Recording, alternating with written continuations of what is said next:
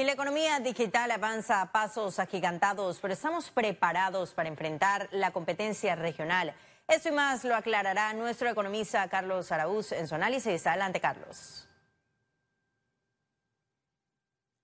Pocas veces en la historia de la humanidad habíamos vivido cambios tecnológicos no solo tan impactantes en nuestra cotidianidad, sino a velocidades transformacionales increíbles.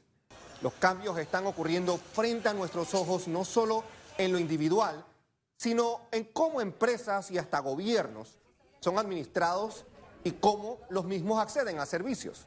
En el reciente seminario, auspiciado por el Banco de Desarrollo de América Latina, CAF, y en el que este canal, ECO, y sus plataformas fue un aliado importante, se llegó a la importante conclusión de que hace mucho, mucho falta por hacer en infraestructura principalmente para que todos los ciudadanos estemos conectados, pero sobre todo aquellos más vulnerables y ubicados en las zonas más alejadas de los centros urbanos y más relevantes en cada país.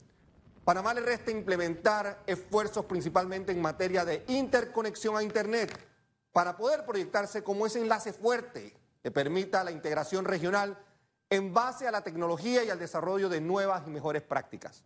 La idea de Panamá como hub digital tiene aristas de análisis realmente desafiantes.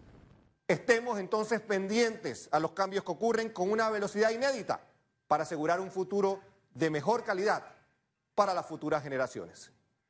Muchísimas gracias, Carlos, por tu reporte completo y por acompañarnos hoy aquí en Econews.